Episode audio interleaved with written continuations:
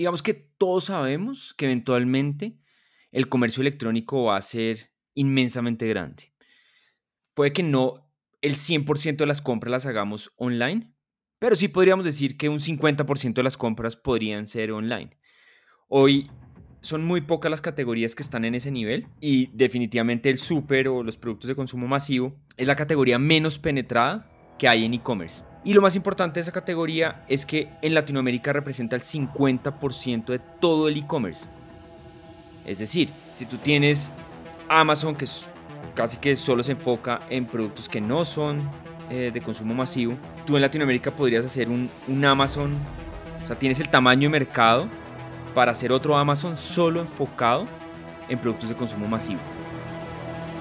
Bienvenidos todos a Contexto Futurismo, en donde conversamos con fundadores de la región para entender su visión, explorar su industria y analizar esas tecnologías que van a transformar el presente. Yo soy su anfitrión, Víctor Cortés, y esto es The Future.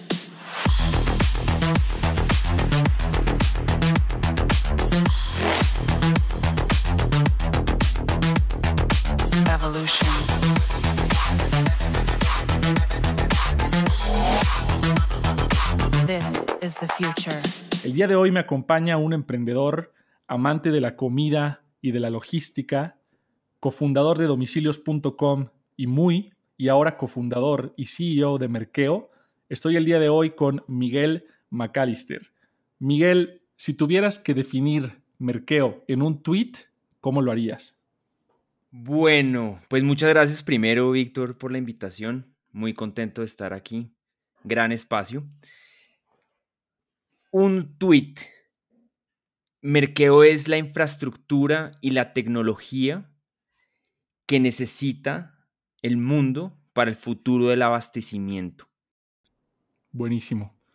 Y creo que metiendo un poco más este, este tema de la intermediación, estuve investigando un poco sobre cuál es el, la propuesta de valor de Merkeo, pero me gustaría que tú me platicaras qué es la desintermediación y cómo esta afecta la cadena de, valor de producción de un producto?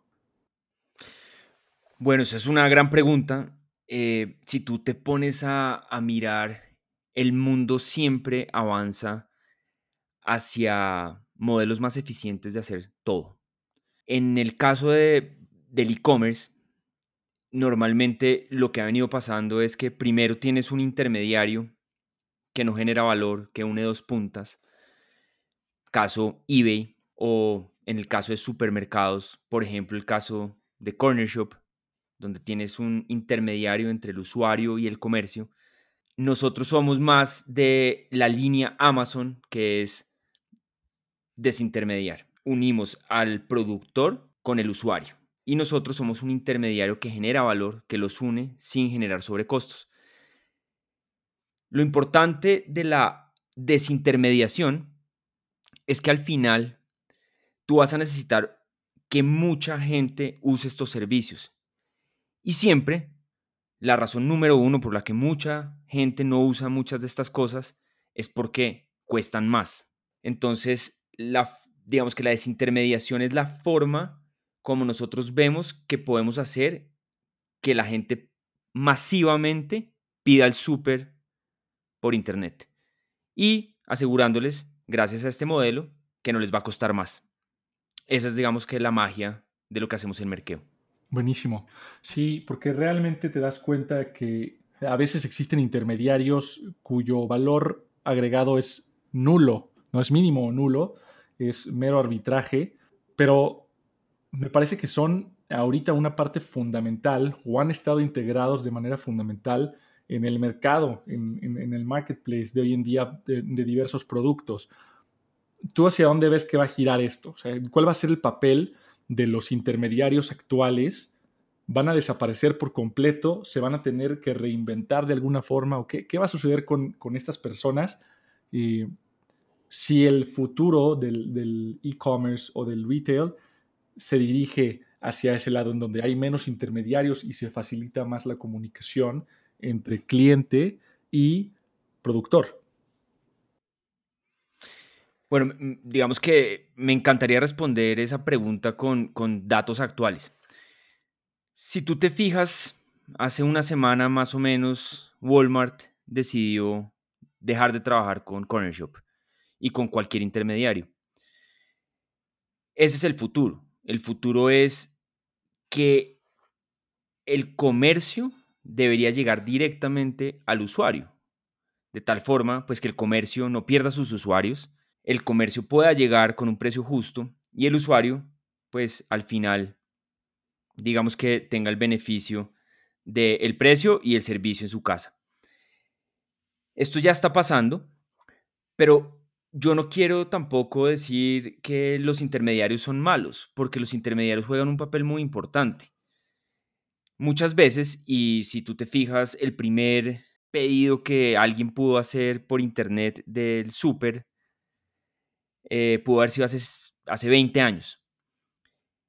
El problema es que los supers en ese momento pues simplemente eh, no querían invertir, no era el momento de invertir para que esto siguiera pasando y se volviera masivo.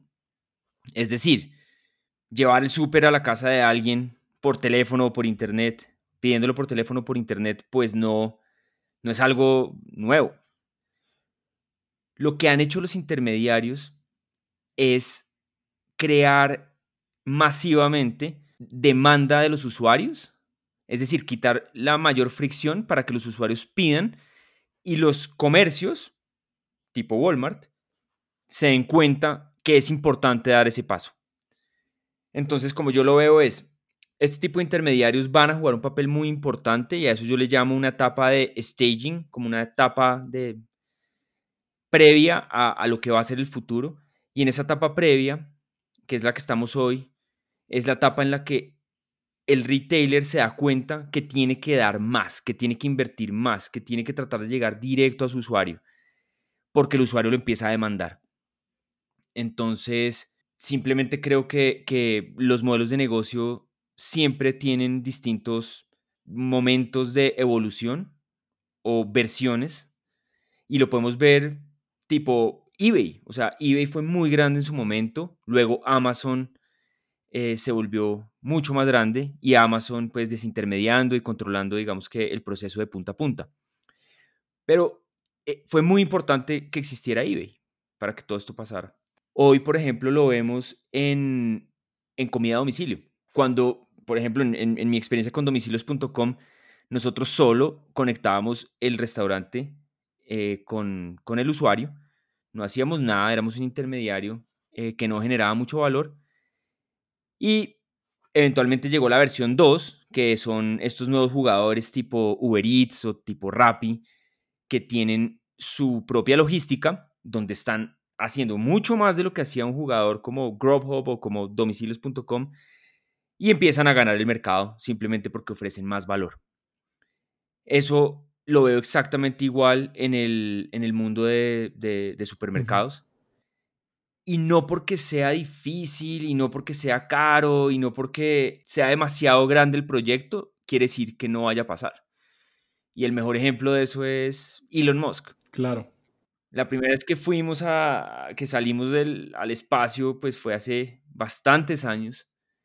¿Y por qué ahorita nos emociona volver a ir al espacio? Lo único que cambió es que lo hacemos de una forma más costo eficiente. Y eso emociona, porque eso hace que se abran más oportunidades y que se pueda hacer con mayor frecuencia. Y lo mismo lo pienso para el súper eventualmente el e-commerce y el e-commerce de, productos de consumo masivo va a tener que tener una infraestructura independiente que permita atender a millones de usuarios en Latinoamérica sin cobrarles más y que todas estas personas puedan disfrutar de lo que es el futuro, que es pedir online y recibir rápidamente sin pagar más en sus casas. Totalmente. Sí, y creo que hace mucho sentido esta siguiente pregunta que, tenía aquí planeada, muy relacionado a esas predicciones que ahorita nos comentas. Eh, de hecho, hace, hace dos años, 2018 creo, eh, tuviste una entrevista con La República ¿no? y mencionas que el e-commerce va a ser la fuerza que va a cambiar el mercado en los próximos 10 años. Pero mencionas también la, la baja penetración que el e-commerce ha tenido en Colombia, principalmente por tres cosas. Que uno es los altos costos logísticos, justo de lo que mencionas ahorita, ¿no? De los intermediarios. Dos, que obviamente la oferta online no había sido mejor que la oferta offline en cuestión de precio, acceso a productos, etc.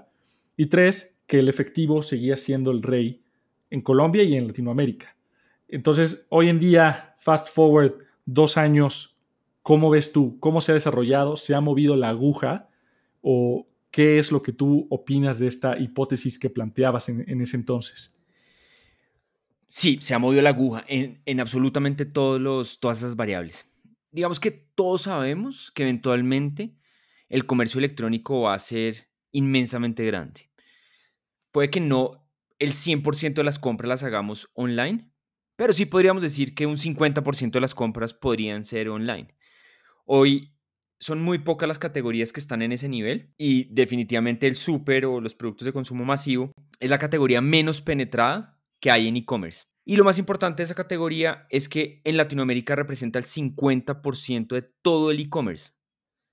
Es decir, si tú tienes Amazon, que casi que solo se enfoca en productos que no son eh, de consumo masivo, tú en Latinoamérica podrías hacer un, Amazon, o sea, tienes el tamaño de mercado para hacer otro Amazon solo enfocado en productos de consumo masivo.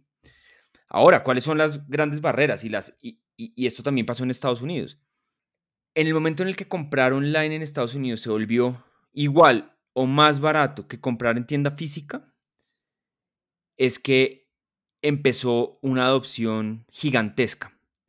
Porque el usuario no compra online porque le parece cool comprar online. El, usuario compra online porque es mejor comprar online.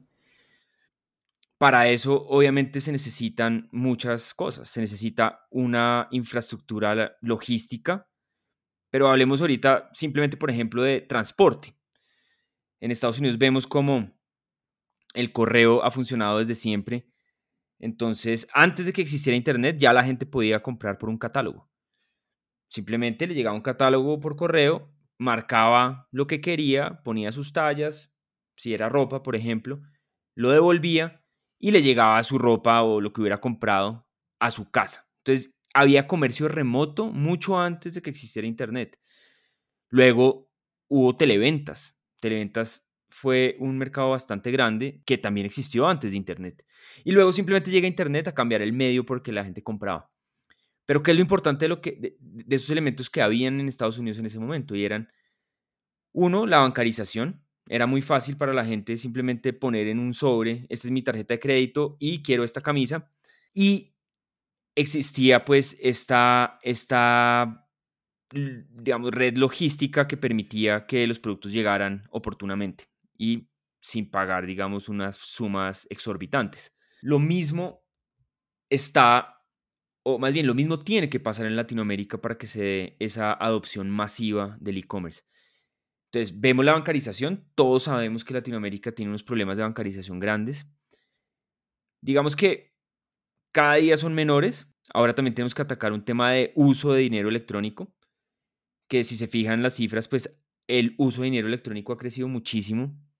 Creo que esta pandemia también ha ayudado bastante a acelerar el uso de dinero electrónico. Con dinero electrónico me refiero a tarjetas débito, tarjetas crédito, billeteras, cualquier tipo de, forma de pago electrónica. Eso lo hemos visto. Eh, no solo en los, últimos dos años, sino en los últimos cuatro meses con todo este tema que está pasando. Y luego nos hace falta eh, lo más importante y es el, precio. Me, va a costar más comprar por internet? Yo a una tienda y miro la página web del, del comercio y vale más, vale lo mismo, vale menos. Hasta que no sea igual o menor ese precio, no va a haber una adopción masiva. Siempre habrá adopción de los early adopters, que pueden ser, digamos, personas con unas características bastante de nicho. Pero para que masivamente pase algo así, pues sí necesitamos que todo esto se resuelva. La buena noticia es que hoy tenemos compañías solucionando eh, problemas de última milla, bastantes, bastantes startups trabajando en ese problema, bastantes startups trabajando en el tema de bancarización, billeteras, pagos electrónicos y bastantes, eh, o más bien, y varias compañías trabajando en el tema de, abastecimiento eh, eficiente para que los productos, pues, o sea, para que el costo de llegar al usuario sea menor. Claro. ¿Tú, consideras que Merkeo es em, last mile delivery o última milla también? Merkeo es una combinación de muchas cosas. Es, muy parecido a Amazon. Amazon tiene uno tiene relaciones con, sus proveedores, con lo cual es tal cual como si fuera un, comercio común y corriente. Adicionalmente, tiene una red logística, red de bodegas para poder tener los productos cerca a los usuarios. Tiene que manejar el, el picking, el packing y el despacho. Es decir, pues, es también una compañía logística de bodegas. Adicionalmente, tiene la última milla. Nosotros tenemos eh, muy parecido a lo que hace Amazon, una, como Amazon Flex, que sería lo mismo que hace Uber o que hace Instacart o Corner Shop con el tema de, digamos, de la última milla. Se manejan por, digamos, gig economy, personas que entregan el producto. Y para eso se usan, en el caso de Merque, usamos camiones grandes, camiones medianos, camiones chiquitos, eh, motos, bicicletas, de todo. Entonces también tenemos esa parte de última milla. Entonces creo que la mejor descripción es, somos una solución de e-commerce full stack. Lo que quiere decir es que cubrimos eh, de punta a punta eh, todo, el, todo el proceso hasta llegar al usuario. Sí, toda la cadena vertical. Y, en esa misma cadena, ¿cuáles crees tú que van a ser las tecnologías que van a cambiar ese, ese futuro? ¿no? Ya vemos casos de robots semiautónomos haciendo entregas directas a, campus ¿no? de estudiantes o incluso robots semiautónomos dentro de las mismas, eh, los mismos almacenes y facilidades. Eh, drones que están haciendo delivery en Brasil, smart lockers también como el futuro de, de la entrega sin contacto. ¿Cuáles ves tú o qué tecnologías están implementando o ya comenzando a ver eh, que van a cambiar y dictar la, nueva forma en la que se conduce toda esa cadena de valor vertical? Bueno, hay muchas cosas.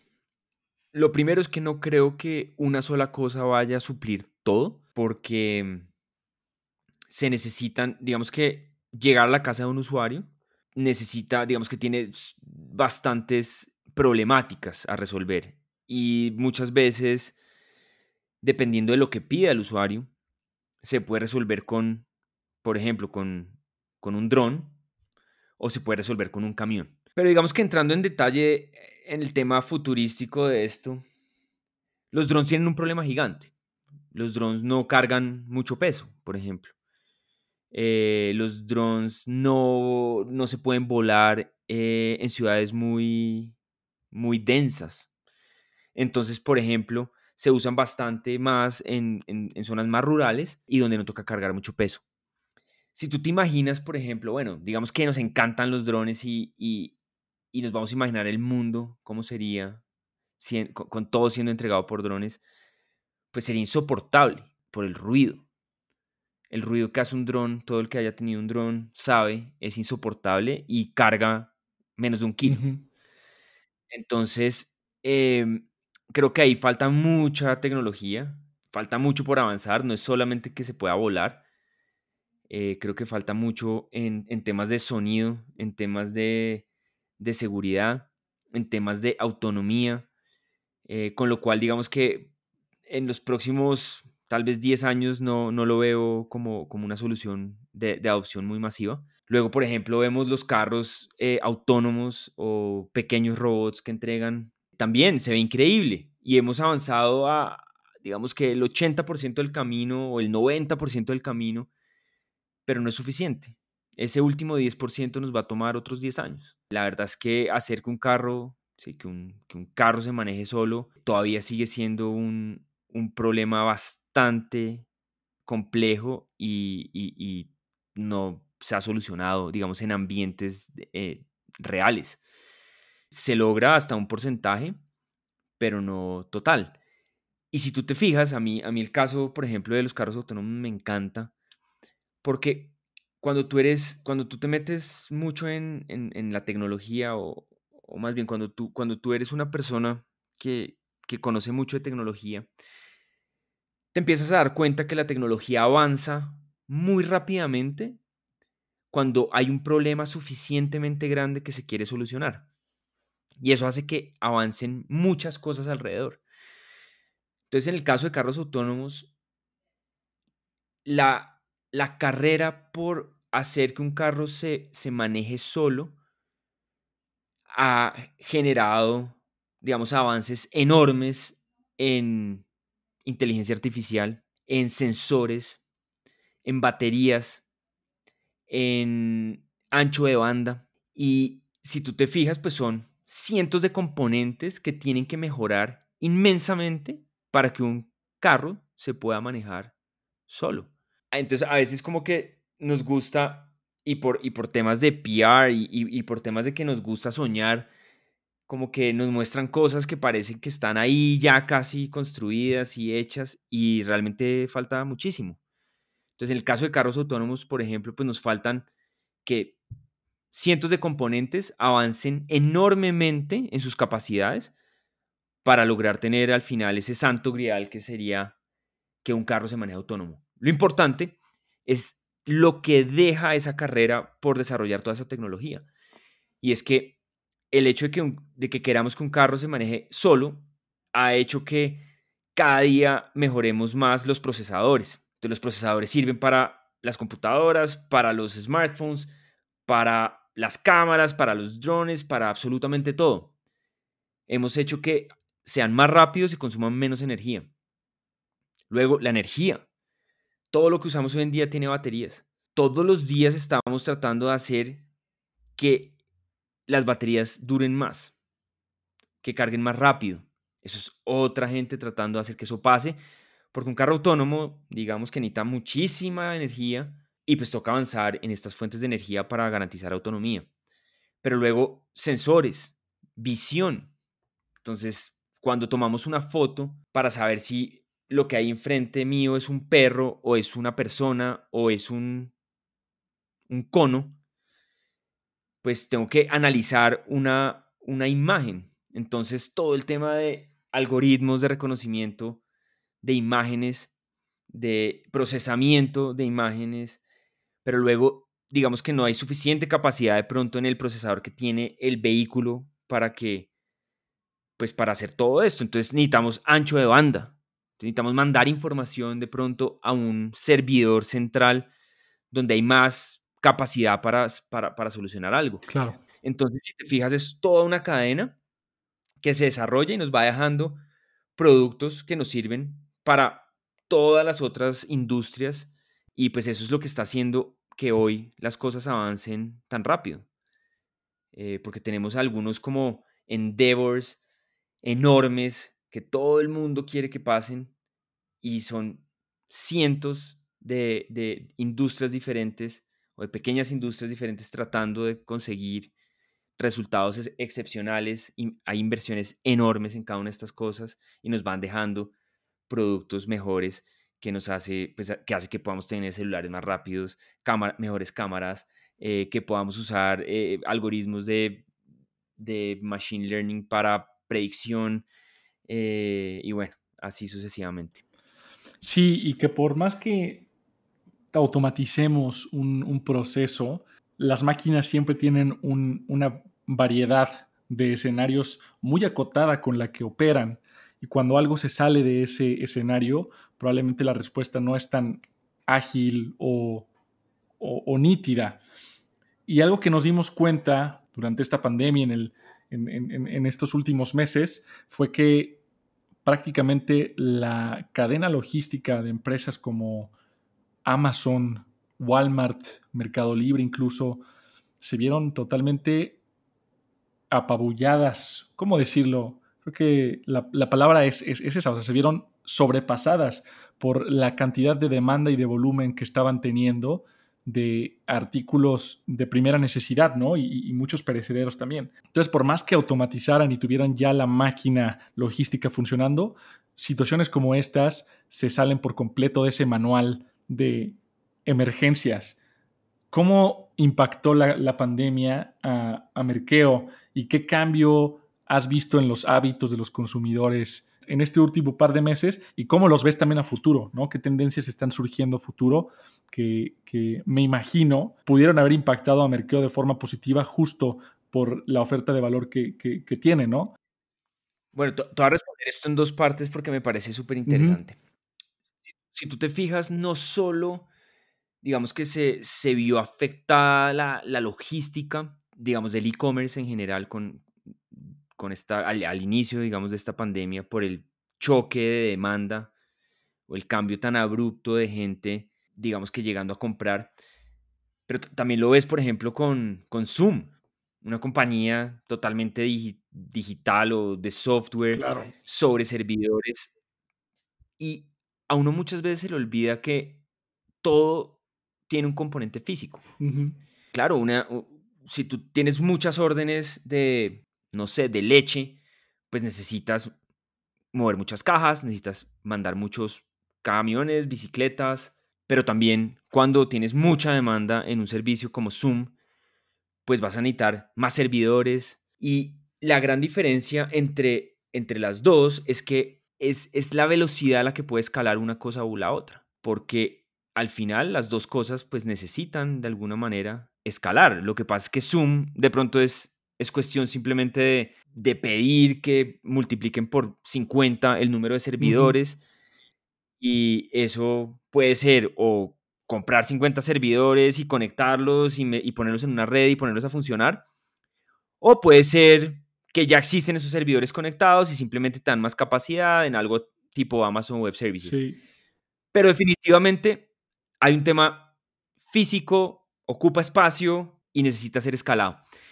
En el caso de e-commerce es un poco más complejo porque seguramente tú si tienes 20 veces la cantidad de demanda y tu capacidad eh, está al 100%, pues quiere decir que necesitas 20 veces la capacidad que tenías antes. Y si para crecer capacidad, pues necesitas tener más bodegas, más camiones, más motos, eso hace pues que sea mucho más lento el escalamiento. Entonces, creo que una de las cosas, como lo mencionas, que vimos fue este cambio abrupto de la demanda al inicio de la, de la cuarentena. Generó definitivamente un colapso en muchos servicios.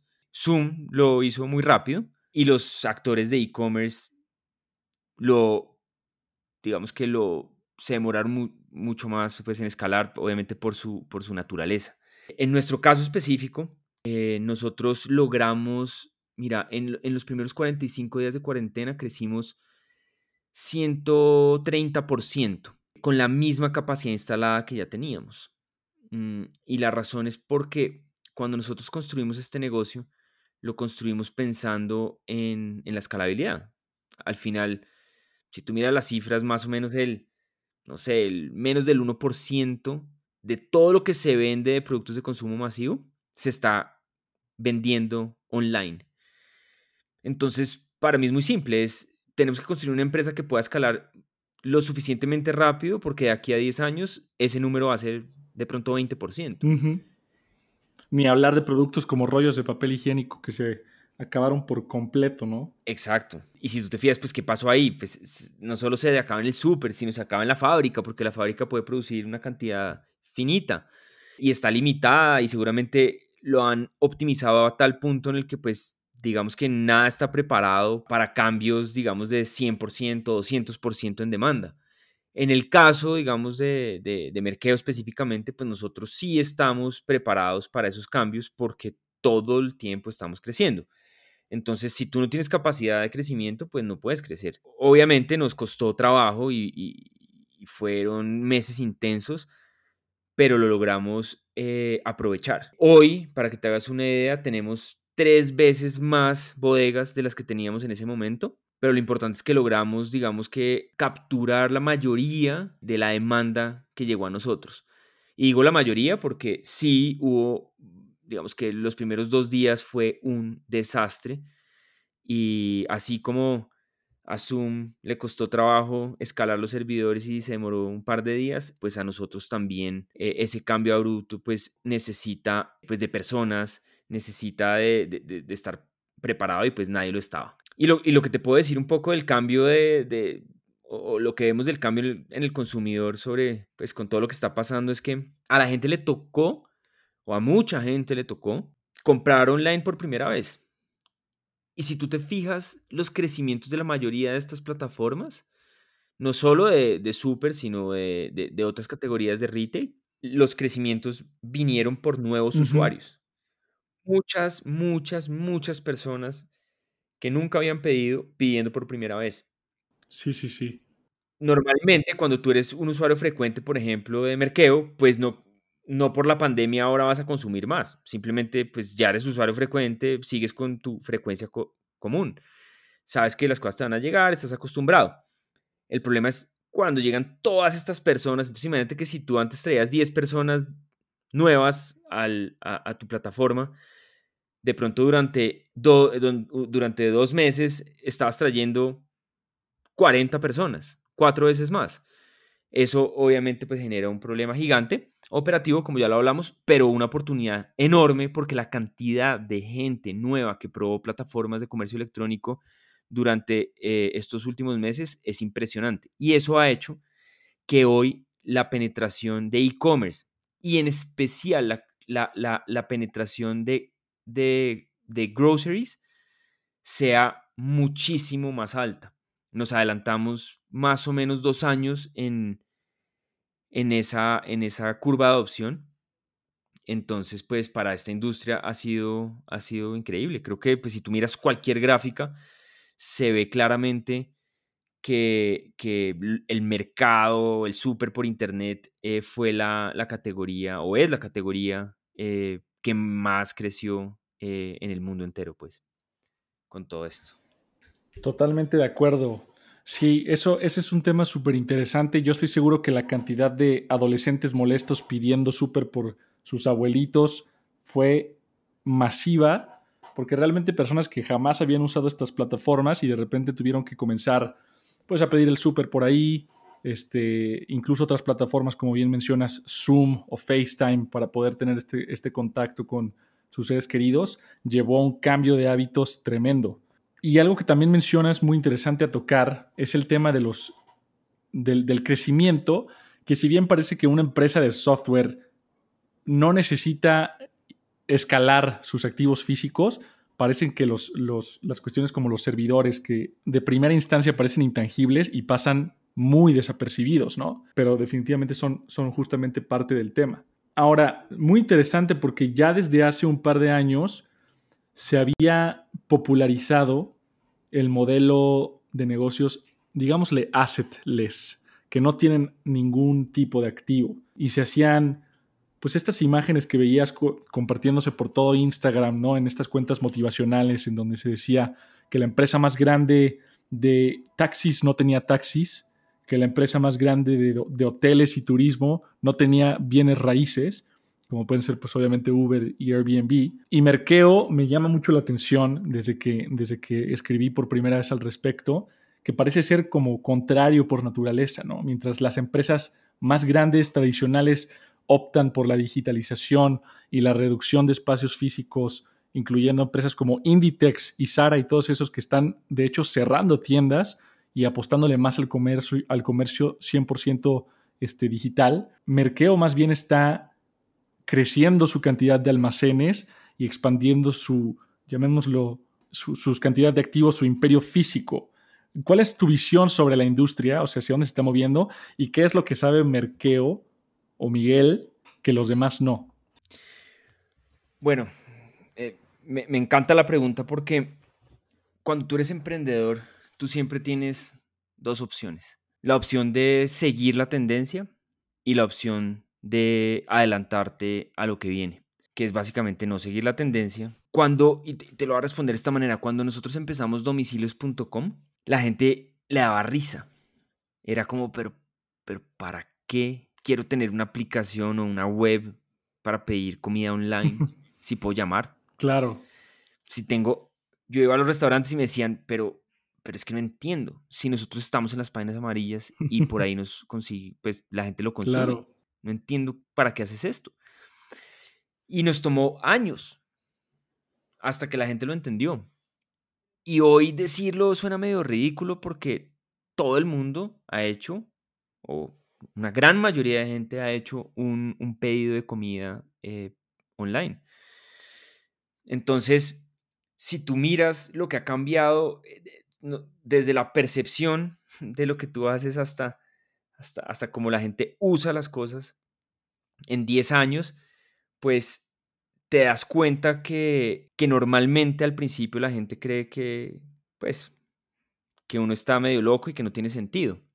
Y yo pienso exactamente lo mismo con Merkeo. Creo que yo solo me guío por fundamentales y para mí el fundamental es muy claro. Si yo quiero llegar a poder, digamos, a que todos los usuarios de Latinoamérica o todos los hogares de Latinoamérica pidan su súper por internet, el precio tiene que ser igual o más bajo.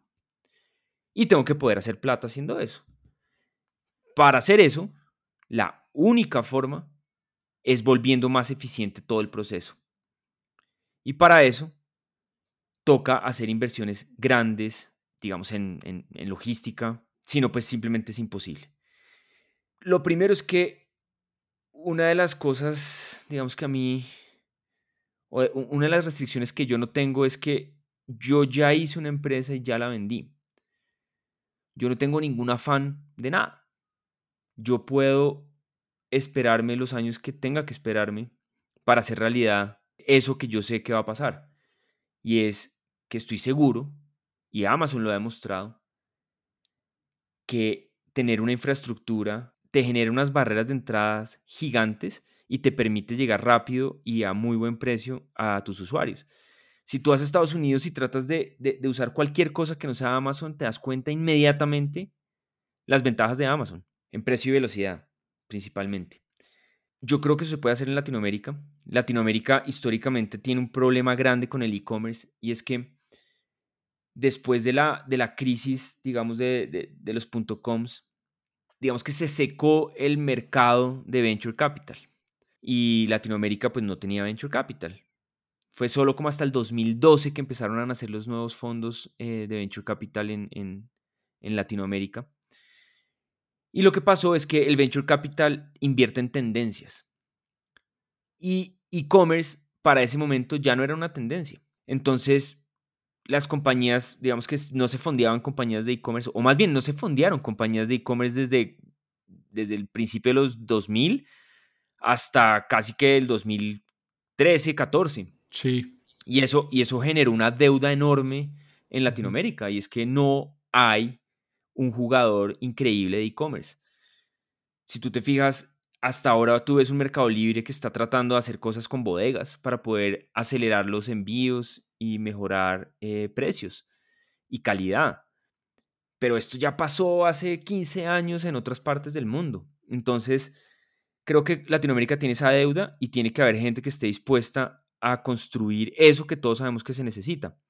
Yo sueño con eso, no me cuesta trabajo imaginarme un futuro donde eso es valioso y por eso nos metimos en esto. También digamos que el, el reto intelectual es enorme, hacer sistemas que logren ser más eficientes, pues de tal forma que uno pueda llegar a la casa de un usuario a menor costo que lo que le cuesta hoy servir a un usuario común y corriente a un comercio físico, es un reto enorme.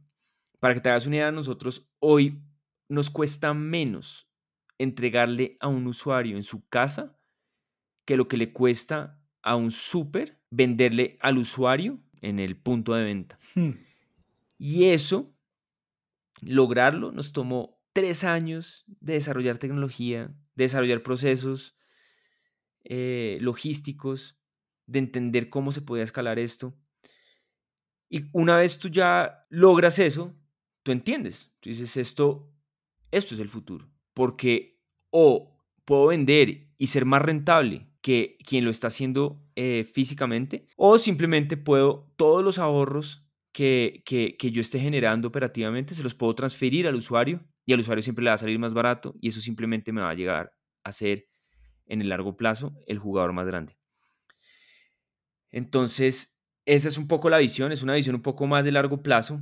Creo que también Latinoamérica necesita emprendimientos eh, que piensen a más largo plazo, de mayor envergadura, y lo, lo estamos viendo. Eh, no es solo un tema de, nosotros con Merkeo, hay, hay, hay, varios proyectos haciendo cosas en Latinoamérica grandes, pensando en grande y tratando también de innovar a nivel región. Si vemos muchas de las cosas que funcionan en Estados Unidos no funcionan acá.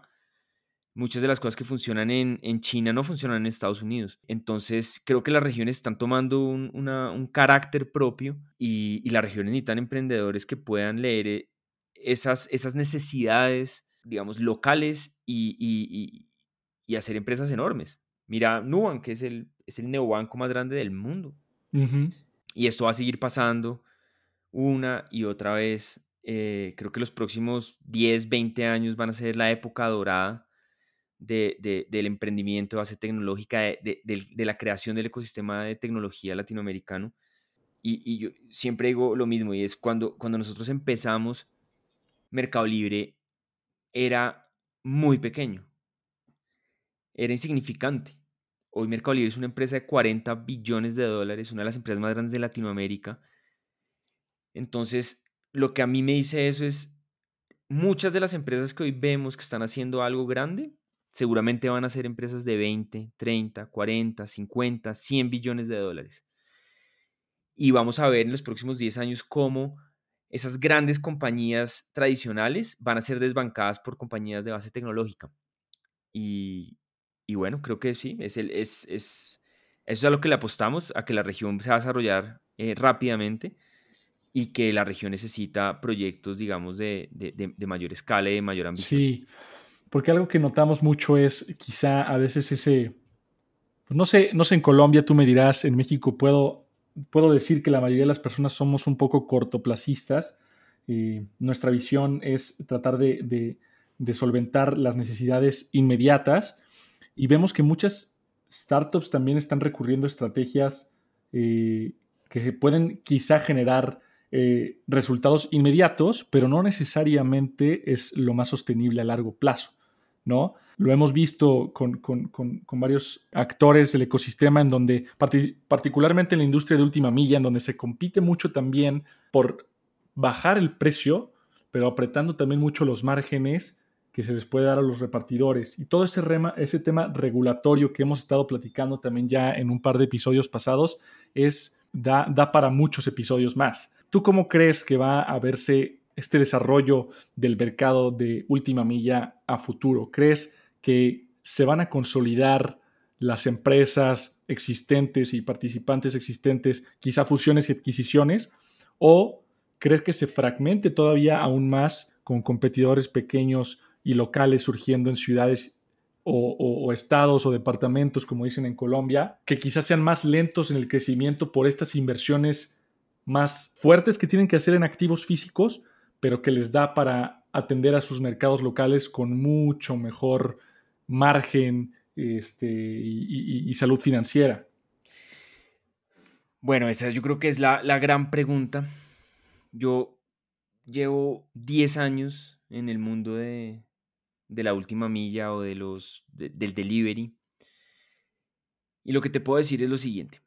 Definitivamente no hay espacio para muchos jugadores. Y el problema es que no es un mercado ni tan grande hoy, yo creo que va a ser muy grande, y es demasiado fácil el modelo de negocio.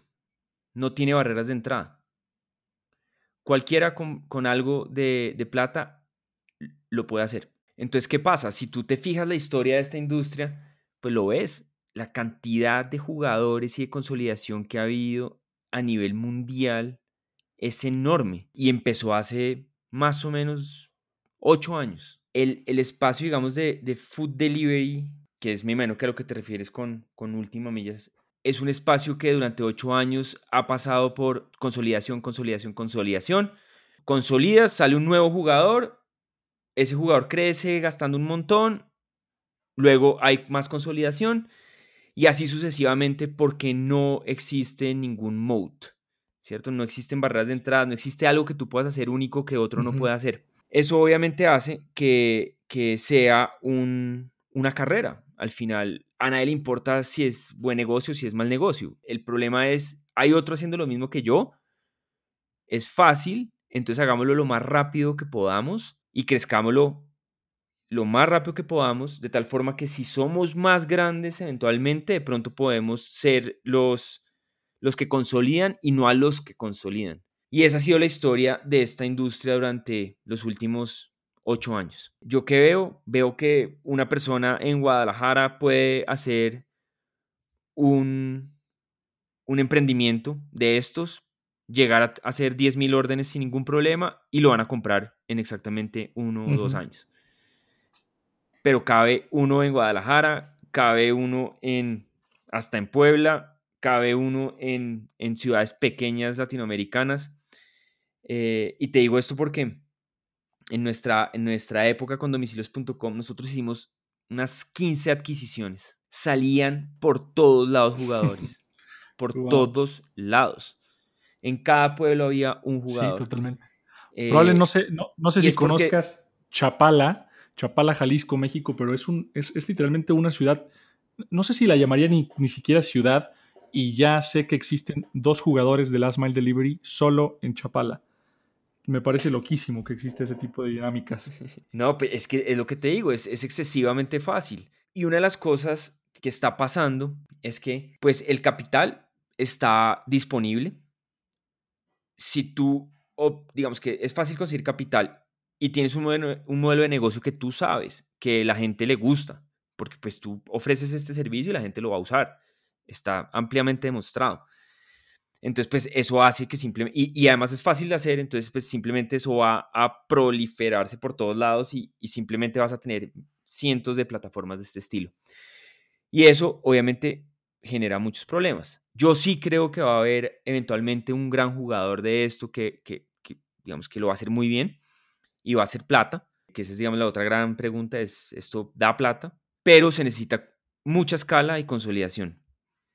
El problema de la, de la, de la, de la competencia realmente es no, no son los usuarios. El problema es que yo voy a querer tener ese gran restaurante y lo quiero solo para mí, para poder tener una ventaja competitiva. Entonces yo hoy le ofrezco, oye, eh, trabaja conmigo por 5%, 6% de comisión, mientras que las comisiones del mercado deberían ser, no sé, 25%. Y esto, pues, se va a repetir una y otra vez a medida que llega un nuevo jugador. Siempre llega un nuevo jugador, le ofrece mejores condiciones a las grandes cadenas y las grandes cadenas se van con ese nuevo jugador y ese nuevo jugador eh, ahora tiene más poder porque tiene las grandes cadenas que no le pagan nada y se repite el ciclo infinitamente. ¿Qué es lo que está rompiendo ese ciclo? creo que la innovación en producto, eh, más verticales, un poco como transformar el, el, producto para que se vuelva otra cosa. Si tú te fijas, yo siempre digo esto, no existe una compañía en el mundo que haga food delivery de, manera rentable. Hay una que se llama Meituan en China. Y no hace ni siquiera plata llevando comida, hace plata con la publicidad que digamos que en China hay unas dinámicas bastante distintas, pero hay, esta compañía cobra por destacarse en, en la plataforma y tiene un montón de servicios, empezó siendo como un Groupon y, y, se fue mezclando como con otras cosas, como un Groupon con Yelp y luego Groupon con Yelp más eh, plataforma de delivery de comida. Y lo que hace que sea positivo ese negocio es toda la venta de publicidad de los otros modelos pero el llevar la comida no le da plata. Entonces, si estamos pasando por, por un momento gigante y es, tienes un producto que a todo el mundo le encanta, o más bien un servicio al que todo el que todo el mundo le encanta, tienes varios jugadores, esos jugadores están, o sea, son capaces de levantar grandes sumas de dinero, crecer muchísimo, pero el único problema es eso que hace esa, eh, eh, cada una de estas empresas lo puede hacer casi cualquiera, y eh, estás como encerrado en un ciclo que, que, no acaba, donde siempre hay alguien nuevo que te quita lo que has construido. Eh, y adicionalmente, pues que mientras que competencia es casi imposible eh, tener un negocio profitable. 100%. Que, no, gran, gran insight. Y yo creo que para concluir, me gustaría terminar en una nota positiva. ¿Por qué, Miguel, le, apuestas al e-commerce hoy en día y por qué le apuestas a Latinoamérica? Ya, platicamos de eso alrededor del, programa, pero como conclusión, como resumen, ¿por qué aquí y por qué ahora? Yo creo que es, e, esta semana justo estaba tuiteando sobre eso, y es que cuando yo empecé en esta industria, a uno le decían, tienes que tratar de ser una compañía global, ¿cierto? Que era el, modelo Silicon Valley. Y lo que me fui dando cuenta es que en Latinoamérica falta tanto, nos falta tantas cosas básicas, que hay oportunidades mucho más palpables, más cercanas, simplemente construyendo lo que nos hace falta. Entonces cuando tú miras a Latinoamérica desde esa perspectiva y es, oye, ni siquiera tengo que inventarme la rueda, simplemente tengo que que construir lo que todos sabemos que nos hace falta y lo que muchos no han querido construir. Eh, entonces una región llena de potencial, enorme además, una región gigantesca. Y por otro lado, pues ya yéndonos específicamente al e-commerce, pues todos, a ver, digamos que si yo te pregunto, le pregunto a cualquier persona esta pregunta, todo el mundo me va a responder lo mismo, es ¿cuánto, o sea, tú crees que vas a comprar por Internet más en el futuro? ¿Bastante más? ¿Sí, sean las condiciones? La respuesta siempre es sí. Y el tema es que hoy no hay un, no hay un, no hay un líder grande en la categoría. Entonces creo que hay, hay muchísimo potencial, eh, ni siquiera para un jugador, para muchos jugadores. Y lo ves en China. China tiene muchos jugadores, gigantescos cada uno, entonces, lo mismo creo de Latinoamérica. Creo que, creo que hay espacio para muchos. Los mercados grandes normalmente necesitan muchos jugadores y pues definitivamente es una región donde es fácil predecir eh, el futuro. Entonces, al final es, es, es unir un equipo, conseguir recursos y ponerse a trabajar en eso que es tan obvio que nos hace falta. Me encanta. Me encanta esa frase para concluir. Eh, y pues con eso terminamos otro episodio de Contexto Futurismo. A la audiencia les recuerdo, no olviden en seguirnos en la plataforma de audio que más eh, usen, darnos una reseña positiva y compartir con personas a quienes les podría interesar el futuro del e-commerce y de Latinoamérica. No duden en contactarme con un tweet a arroba Cortés H. Miguel, ¿a ti cómo te podemos encontrar? Yo estoy bastante activo en Twitter últimamente. Eh, mi Twitter es arroba Miguel MC. Miguel Mac. Buenísimo. Arroba Miguel Mac. Ahí lo tienen. Un gusto haberte tenido con nosotros, Miguel. Él fue Miguel McAllister de Merkeo. Yo soy Víctor Cortés y nosotros nos vemos en el futuro.